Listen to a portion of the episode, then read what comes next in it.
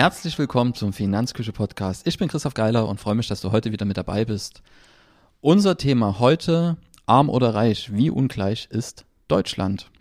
Besonderheit heute, ich habe heute Birgit Hünniger mit dabei. Birgit arbeitet seit ein paar Monaten, seit August glaube ich, ähm, in der Finanzküche und hat jetzt ihren ersten größeren Beitrag fertig, nämlich genau zu diesem Thema. Und mir stellen sich da einige Fragen, die ich heute mit ihr besprechen will. Unter anderem, wann bin ich arm, wann gelte ich als reich, ist Ungleichheit per se schlecht und ja, wo ist der Unterschied zwischen Einkommensungleichheit, Vermögensungleichheit? Gibt es da, gibt's da Differenzen oder sind wir da alle gleich, ungleich? Das sind so die Fragen, die uns heute beschäftigen. Und zum Anfang ähm, wäre es ganz cool, wenn du, Birgit, dich einmal kurz vorstellst. Ja, hallo an alle. Ich bin Birgit Hüniger und wie gesagt äh, Mitglied der Finanzküche. Der ein oder andere hat vielleicht schon einen Beitrag von mir im Newsletter gelesen. Und jetzt habe ich meinen ersten richtig langen Artikel geschrieben, der dann auch auf der Website erscheinen soll. Und dazu bin ich jetzt hier, um einige Fragen zum Artikel zu beantworten. Genau. Bevor wir ähm, fragen, wann bin ich eigentlich arm, wäre es vielleicht ganz gut, wenn wir erstmal erklären, was ist Armut eigentlich? Also wir beginnen mit Armut und arbeiten uns dann zu Reichtum vor. damit wir dann nach und nach die beiden Medaillen haben. Und zu Anfang ist es sicherlich ganz gut zu wissen, was Armut eigentlich ist, weil da, glaube ich, jeder eine andere Vorstellung drunter hat. Ja, in den Sozialwissenschaften gibt es zwei unterschiedliche Konzepte zu Armut. Das ist einmal die absolute oder existenzielle Armut und zum anderen ähm, die relative Armut. Bei der existenziellen Armut geht es vor allem darum, ähm, kann ich noch meine Grundbedürfnisse befriedigen, beziehungsweise gelte ich als arm, wenn ich bestimmte Grundbedürfnisse wie Nahrung, Kleidung, Gesundheitsversorgung äh, nicht mehr befriedigen kann. Was natürlich auch am Ende immer auch ein bisschen eine relative Sache ist, je nachdem, in was für einer Gesellschaft ich lebe oder zu welcher Zeit ich gelebt habe. Aber das verstehen wir heute unter ähm, absoluter Armut. Relative Armut dagegen ist ein Konzept, bei dem das Individuum in Relation zur Gesellschaft gesetzt wird und es da auf die Teilhabe am gesellschaftlichen Leben ankommt. Das heißt, ähm, kann ich mit meinen Freunden mal eben ins Kino gehen? Kann ich essen gehen? Oder kann ich äh, den Beitrag für Vereine bezahlen? Und da ist es eben, geht über die Befriedigung von den Grundbedürfnissen hinaus und schließt die praktisch äh, die ganze Gesellschaft noch mit ein. Okay, also kann ich in der, in der einen Gesellschaft relativ arm sein, während ich mit demselben Einkommen irgendwo anders relativ reich wäre, weil es halt zu der konkreten Gesellschaft gesehen ist. Also ich werde jetzt zur deutschen Gesellschaft ins Verhältnis gesetzt und nicht zur afrikanischen oder zu, richtig? Genau, wir beziehen uns wirklich nur auf Zahlen zu Datenerhebungen, die in Deutschland stattgefunden haben. Okay, ich glaube auch alles andere, ähm, wir hatten ja drüber gesprochen, ob wir vielleicht auch den Vergleich mit den USA ziehen, ist relativ schwierig, weil die Datenbasis immer eine andere ist. Genau, auf der einen Seite sind die Definitionen immer ein bisschen anders. Also die US-amerikanische Gesellschaft ähm, definiert Armut ein bisschen anders als wir. Dann ist die Datenerhebung an sich eine andere. Also es werden unterschiedlich viele Leute befragt. Das Land ist natürlich auch sehr viel größer als Deutschland. Dann ist natürlich auch die Sache, was sind in den USA Brutto- und was sind Nettoeinkommen. Gerade im Hinblick auf Krankenversicherung läuft das ja dort ein bisschen anders als bei uns. Von daher ist so ein direkter Vergleich eigentlich sehr schwierig. Okay, also kann man gar nicht so einfach sagen, in Deutschland gibt es mehr armutsgefährdete Menschen als in den USA, weil einfach die Daten völlig andere sind. Genau. Und auch die Ungleichheitsfrage lässt sich gar nicht so leicht sagen, wir sind hier gleich oder ungleicher. Genau, also wenn, dann müsste man gleichzeitig mit den gleichen Methoden Befragungen in beiden Ländern erheben. Und das passiert ja nicht. Okay. Und beschäftigt uns jetzt eher die existenzielle oder die relative Armut? Uns beschäftigt vor allem die relative Armut, denn wir beziehen uns auf den die Statusbericht, äh, einen Datenreport, der von unterschiedlichen staatlichen Instituten erhoben wird und dessen ja, Datengrundlage relativ stabil ist und sehr aussagekräftig auch zu verschiedenen Bereichen von Ungleichheit ist. Das sozioökonomische Panel. So. Genau. Um es mit einem sperrischen Begriff zu versuchen. ah, genau. Und wann bin ich jetzt relativ arm? Relativ arm bin ich, wenn ich weniger als 60 Prozent der Nettoäquivalenzeinkommen habe. Okay. Was ist das Nettoäquivalenzeinkommen? Das Nettoäquivalenzeinkommen wird berechnet, indem man Haushalte befragt nach ihrem Einkommen, Monatseinkommen, Jahreseinkommen geschaut, was verdienen die im Brutto, dann wird das auf das Netto runtergerechnet, preisbereinigt und dann nochmal auf die einzelnen Mitglieder des Haushalts ähm, aufgeteilt. Und dann zum Schluss hat man ein Nettoäquivalenzeinkommen und anhand der ganzen Einkommen kann man dann verschiedene Größen wie Durchschnittseinkommen oder Medianeinkommen bestimmen, um dann eben zu gucken, wo liegt der Durchschnitt oder ja. Okay. Ähm, und gibt es da einen konkreten Betrag, wo ich sagen muss, ähm, so viel muss ich verdienen, dass ich nicht relativ arm bin, oder?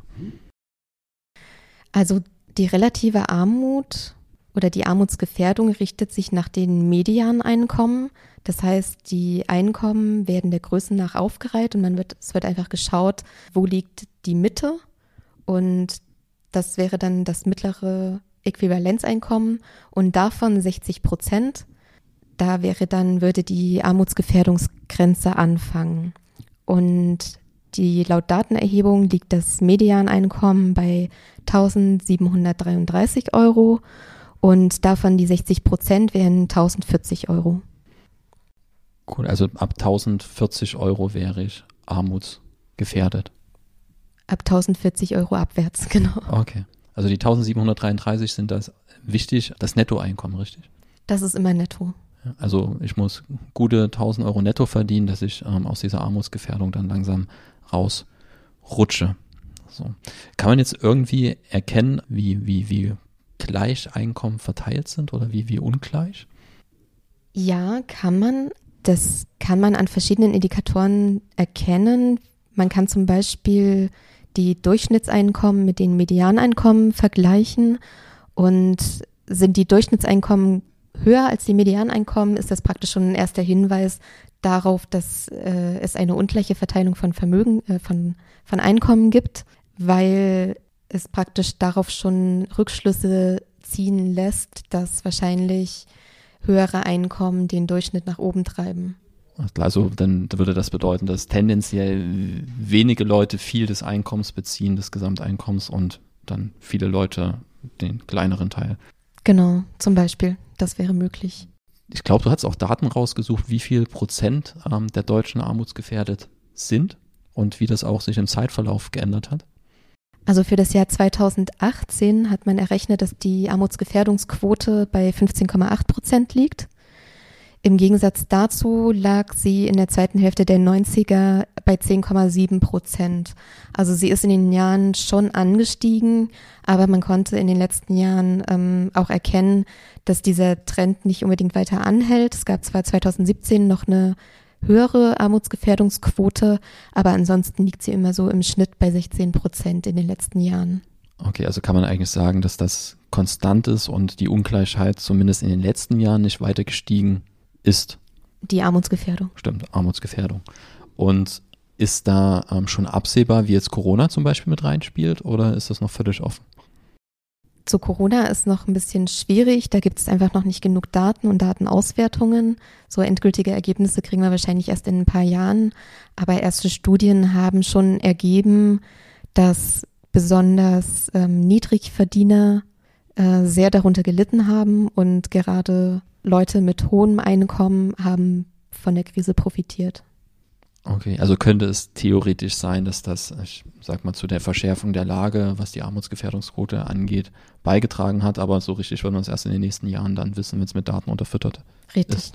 Also wir wissen jetzt, was Armut ist, was ist Reichtum und wann bin ich reich, also die andere Seite der Medaille.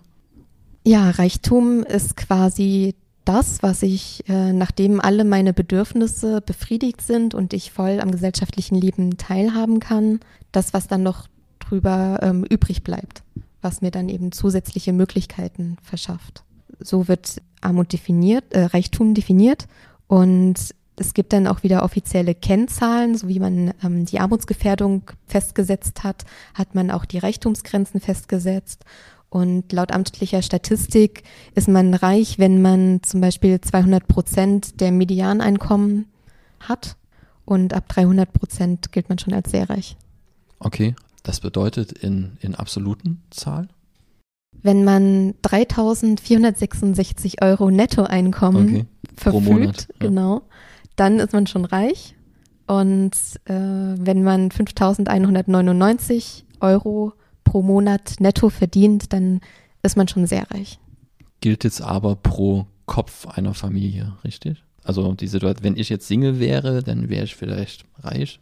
Aber wenn ich dann noch Frau und ein Kind habe und die Frau weniger verdient oder gar nichts und das Kind logischerweise noch nicht arbeiten geht, dann kann ich wieder aus dieser Reichtumsgrenze rausrutschen, weil das pro Kopf Zahlen sind, richtig?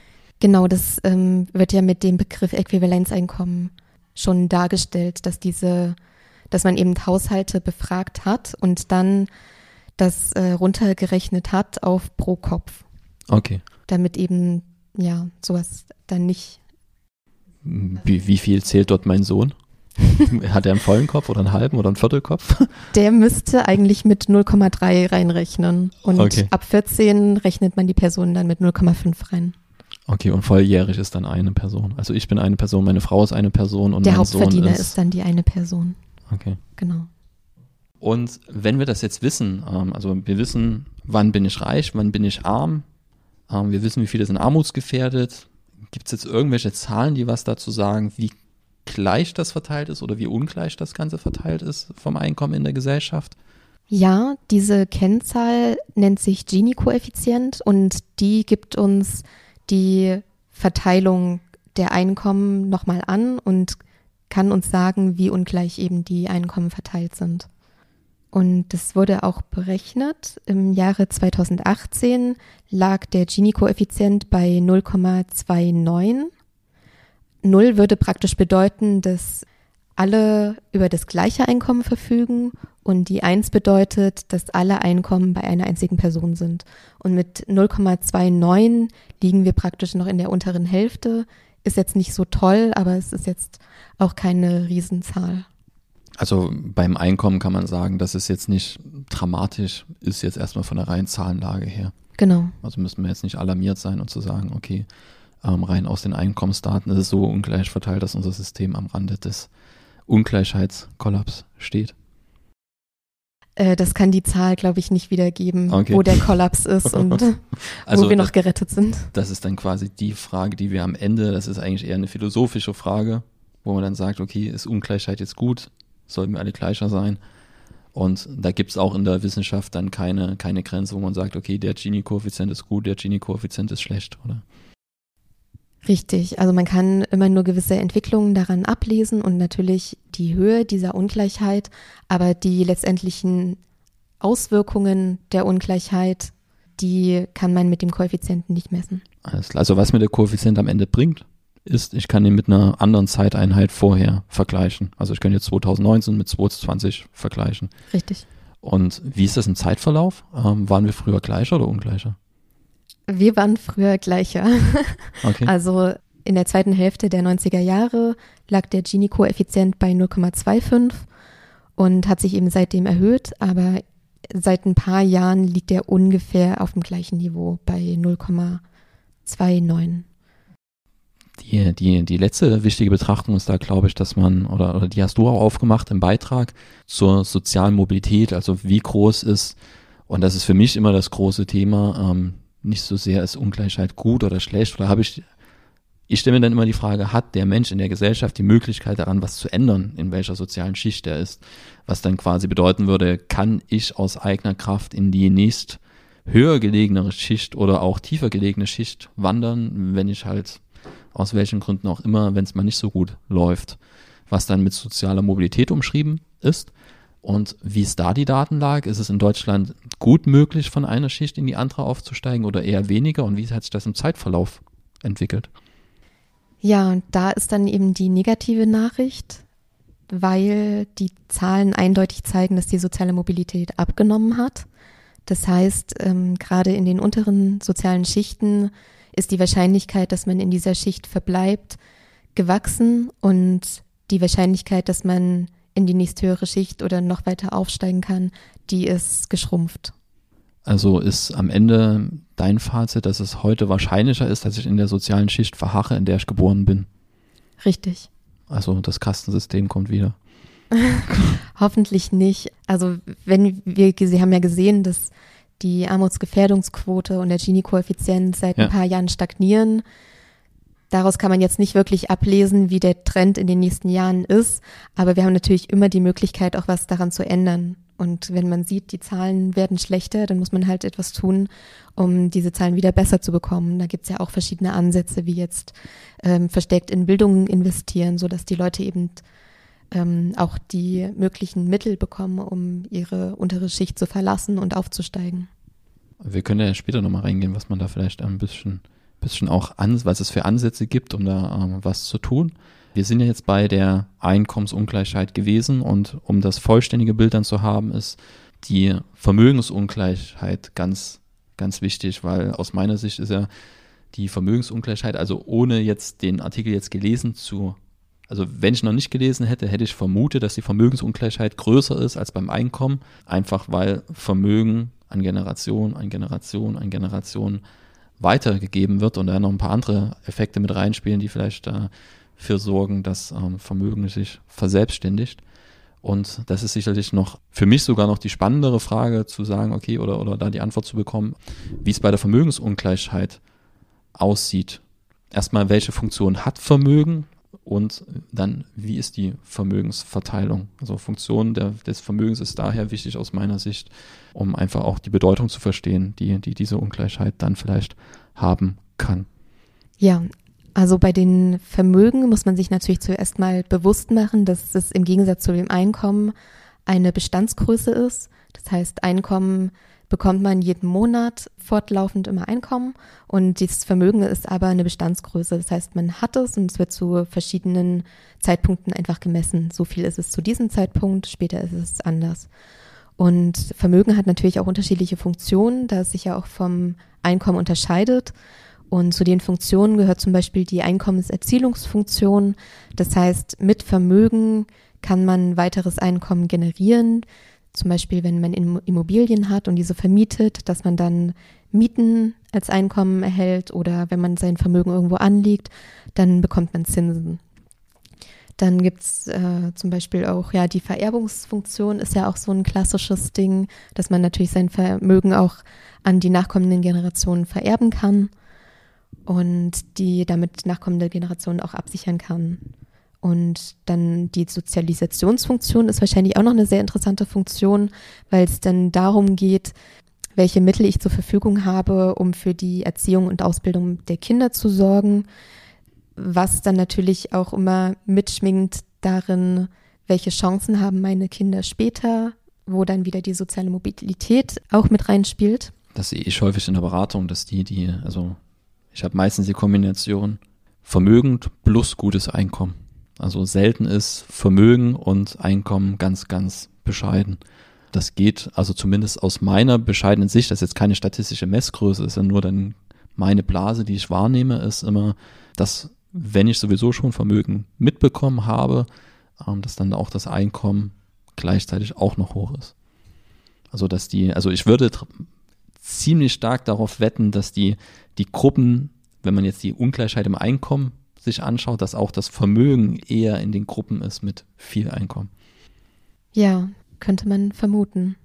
Ich meine, ja, zum einen hat man natürlich auch Einkommen zum Vermögen, also vom Vermögen. Zum anderen hat man ja auch vermögensunabhängiges Einkommen. Und wenn man mit Vermögen aufgewachsen ist und die entsprechenden Chancen hat, dann hat man natürlich auch die Möglichkeit, später mehr Einkommen selbst zu generieren. Ja. Von daher ist es jetzt nichts Ungewöhnliches letzte Geldfunktion, das war für mich, also vielen Dank, dass du mir, mir das mal gezeigt hast, was die, was die Vermögensfunktionen sind, die sieben mal einfach zusammengeführt hast. Da war noch die Machtfunktion dabei, was aus meiner Sicht dann die ein entscheidender Punkt ist beim Thema ist Ungleichheit gut oder schlecht, weil das, das gibt ja auch ähm, Diskussionen darüber, wie viel Einfluss mir Vermögen zum Beispiel auf politische Entscheidungen etc sichert. Also ich werde eher von der Politik gehört, wenn ich viel Geld habe eventuell und viel Vermögen, als wenn ich armutsgefährdet bin. Richtig. Das, ja, der alte Spruch, Geld ist Macht, kommt ja nicht von ungefähr. Von daher hat man natürlich auch ganz andere Möglichkeiten und Durchsetzungsmöglichkeiten vor allem, je mehr Vermögen und Geld man besitzt. Nicht nur, um auf politische Entscheidungsprozesse Einfluss zu nehmen, sondern um auch selber in den politischen Betrieb zum Beispiel einzusteigen. Dafür braucht man ja auch gewisse finanzielle Mittel. Ja. Das habe ich schon immer gefragt, wie ich mich, also wenn ich mich jetzt ähm, politisch engagieren würde, würde das erstmal Einkommensausfall bedeuten. Ist ja nicht so, dass wenn ich anfange, mich in einer Partei zu engagieren, sofort ein Gehalt beziehe. Ja, und Wahlkampf ist teuer. Ja. Wobei ich glaube, dass, und das ist, glaube ich, in den USA nochmal ein ganz, ganz anderes Thema, was die Wahlkampffinanzierung angeht. Ähm, dort scheint man ja Milliardär sein zu müssen, damit man so einen Wahlkampf ziehen zu können. Ähm, Oder eine gewisse Reichweite zu haben, um viele Spenden generieren ja, zu können. Genau. Also da kann man ja fast schwindlig werden, wenn man, wenn man vergleicht, was, was ein, also das wäre fast schon ein Beitragsthema, wie viel kostet ein Wahlkampf in Vereinigten Staaten und woanders wo. Ähm, bei den Zahlen, die ich aus den Vereinigten Staaten höre, da wird mir immer so ein bisschen schwummrig.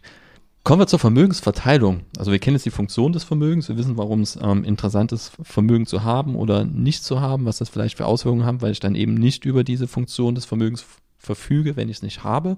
Wie ungleich ist Vermögen in Deutschland oder wie gleich ist Vermögen in Deutschland vielleicht auch verteilt? Ja, die Zahlen zu den Vermögen stammen aus dem Jahr 2017. Und dort haben wir zum einen das Durchschnittsvermögen, was in dem Jahr bei 105.655 liegt, während die Medianvermögen bei 21.500 liegen. Und da können wir ja wieder dran sehen, die Durchschnittswerte liegen sehr weit über den Medianwerten, ja. was wieder Rückschlüsse darauf erlaubt, dass einzelne Riesenvermögen die Werte nach oben treiben.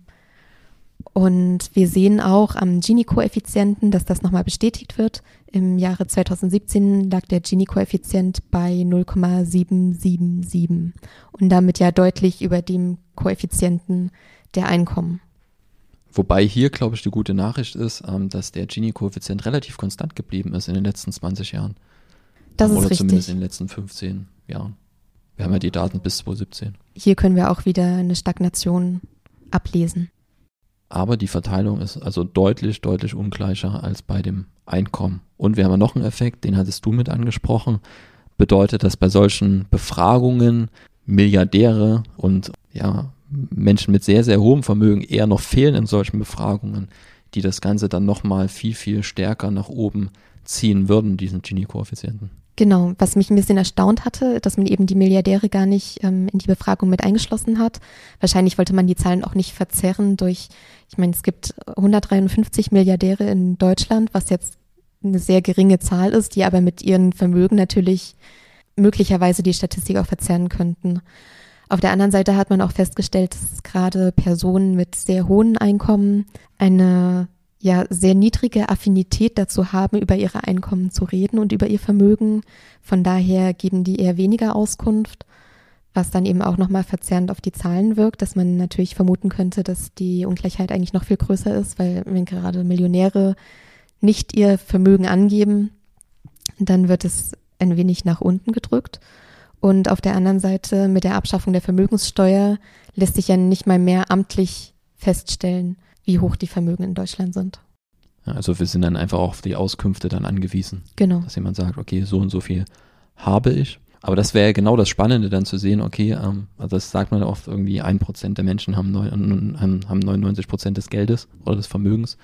Und das wäre aus meiner Sicht ist der Gini-Koeffizient, so wie wir jetzt hier haben, wenn man das dann nicht mit drin hat, der ist eigentlich relativ wenig aussagekräftig. Ja, also er gibt natürlich schon einen Hinweis darauf, wo die Ungleichheit liegen könnte, aber man muss natürlich äh, jede Zahl, jede Statistik immer mit ein bisschen Vorsicht genießen. Das ist die, die große Erkenntnis oder eine, eine der großen Erkenntnissen aus äh, meinen letzten Jahren oder äh, mittlerweile vielen Jahren als Finanzberater. Geld immer relativ ist. Also du findest immer jemanden, der noch mehr hat.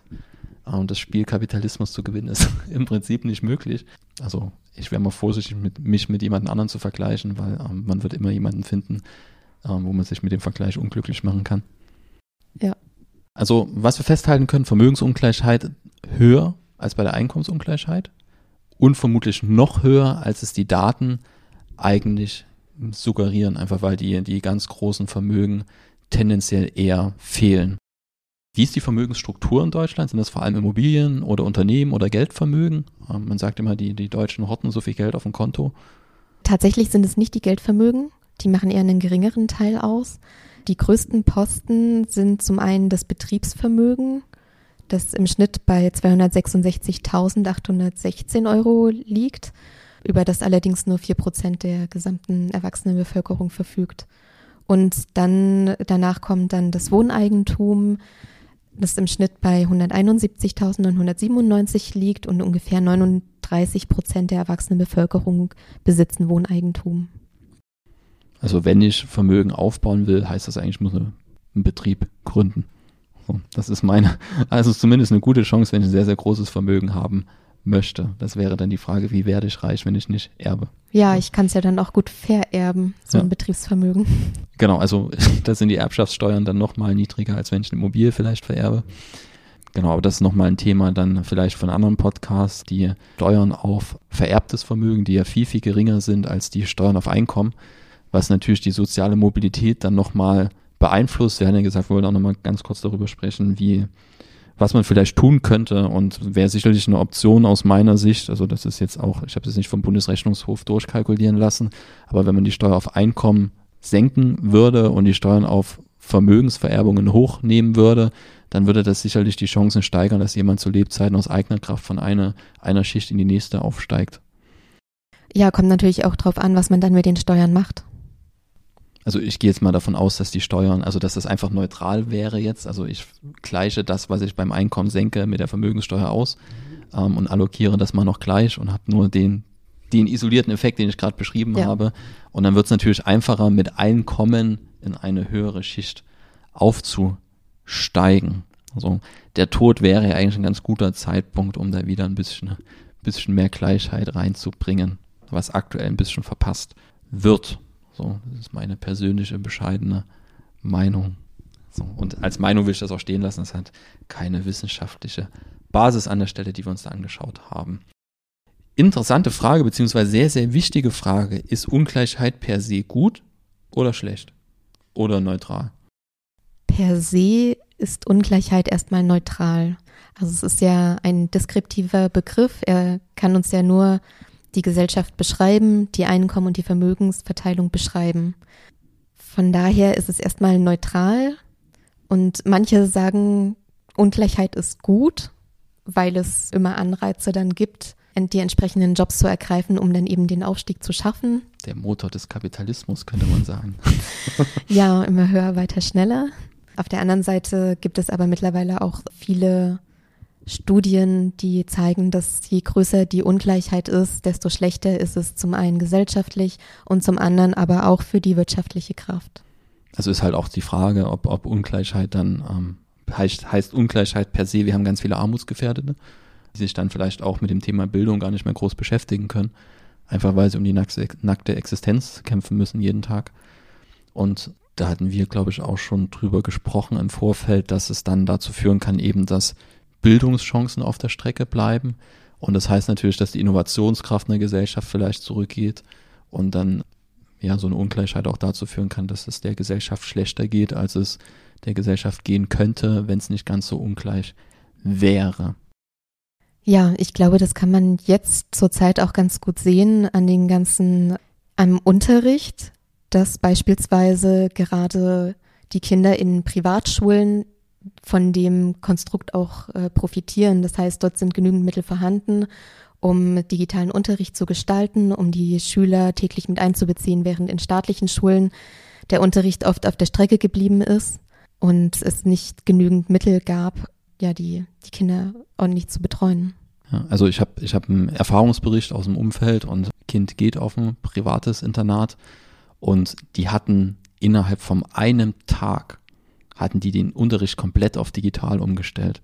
Während andere Schulen dort, ähm, also es ist unfassbar, dass da noch Polyluxe in den Zimmern stehen. Also wenn ich beim Schulanfang bin und dort reingehe, das kann ja nicht sein, dass da ein Polylux steht. Doch ist Tatsache so in den meisten Schulen oder in ganz, ganz vielen Schulen, zumindest bei uns hier.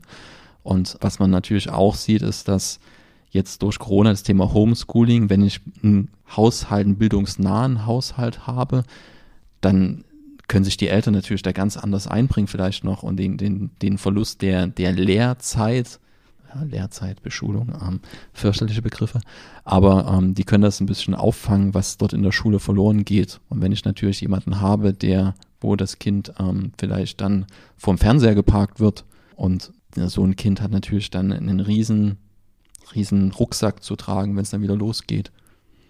Ja, von daher kann man daran auch schon vermuten, dass möglicherweise die soziale Mobilität weiter abnehmen wird. Ja, durch Corona. Ja. Ohne die Zahlen jetzt schon gesehen zu haben. Also zusammenfassend ist Ungleichheit per se erstmal nicht gut oder schlecht, sondern eher neutral. Die Frage ist, wie ungleich und welche Folgen hat es am Ende?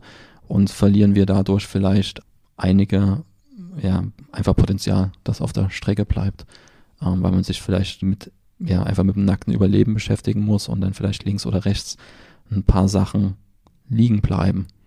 Wenn du das jetzt zusammenfassen müsstest, also unser Thema ist ja arm oder reich, wie ungleich ist Deutschland, wie ungleich ist Deutschland denn jetzt? Was ist da dein Fazit? Wir können ja nochmal auf die Ausgangsfragen zurückgehen. Wird, werden die Arme immer ärmer und die Reichen immer reicher? Genau, und geht die Schere zwischen arm und reich weiter auseinander oder nicht? Ja, da konnten wir ja eigentlich an den Zahlen bereits sehen, dass die Armen nicht immer ärmer werden, sondern dass insgesamt die Einkommen schon steigen, sowohl von den Armen als auch von den Reichen. Dass die Schere aber seit der letzten zweiten Hälfte der 90er Jahre auf jeden Fall weiter auseinandergegangen ist, aber zumindest jetzt seit ein paar Jahren ungefähr auf dem gleichen Niveau verharrt. Was das jetzt über die Zukunft sagt, hm, eigentlich nichts. also man kann davon jetzt nichts über, über die Zukunft ableiten. Und ja, man muss einfach sehen, will man auf diesem Niveau bleiben oder will man runterkommen? Weil eine Armuts Armutsgefährdungsquote von 15,8 Prozent. Das sind im Prinzip 15,8 Prozent zu viel. Richtig. So. Also, also ich glaube, da ähm, sind wir uns auch sehr, sehr einig, dass alles, was Armutsgrenze unten drunter ist, dass das natürlich nicht schön ist und dass man da, dass das Aufgabe der der Gesellschaft ist. Ich tue mich immer schwierig zu sagen, der Politik, klar hat die dort ihre Aufgabe, aber am Ende ist es eine gesamtgesellschaftliche Aufgabe. Und die Politik ist da ein Teil davon. Und wenn man da sicherlich ansetzen kann, hatte letztens schönen schönen Bericht gesehen, es gibt ganz viele Ansätze, die auch gelebt werden, dass wie so ein Talent-Scout haben manche Bundesländer, die schauen, also da hatten die Bericht gebracht über ein Mädchen, das ja zu Hause ausgezogen ist, weil Mutter gestorben, mit dem Vater hat es nicht geklappt und die hat halt während der Schule schon Nebenjobs gehabt, sich irgendwie über Wasser gehalten, wollte unbedingt Jura studieren. Und dies dann mit Unterstützung von einem Talentscout, der dann klingt jetzt erstmal sperrig, aber der hat die, sie dann halt im Alltag unterstützt und erstmal gesagt, okay, wie organisiere ich jetzt Themen wie BAföG etc., wie finde ich mich im Leben zurecht, weil mit, mit 15, 14 oder 16, 18 ist man ja kein fertiger Mensch und da auch erstmal dann den Mut zu fassen, ja, ich kann studieren, ähm, ich schaffe das und ich habe da jemanden, der mich unterstützt das fand ich ein ganz, ganz spannendes Projekt und ich glaube, da kann man sehr, sehr viel tun, um da auch die soziale Mobilität und das ist vielleicht ähm, ein sehr, sehr entscheidender Punkt dort, wie ist meine Chance da auch in der Gesellschaft nach oben, aber auch nach unten zu wandern, weil das muss ja auch möglich sein. Das soll ja ein atmendes Gebilde sein. Vielen Dank für das Gespräch. Ja, gerne. Ich hoffe, es werden noch viele Folgen. Und vielen Dank auch, dass ihr zugehört habt. Wenn euch der Podcast gefällt, dann lasst uns gern eine Bewertung da wo auch immer das möglich ist. Ich kenne jetzt iTunes als Option, bin da ansonsten. Spotify? Spotify weiß ich gar nicht, ob man dort bewerten kann. Genau, ich habe da jetzt noch keine Funktion gesehen. Also ist am, am, Ende immer sehr, sehr einfach zu sagen, weil dann meistens die weggeschalten haben, denen es nicht gefallen hat. Also wir sehen uns beim nächsten Mal. Bis dahin. Tschüss. Tschüss.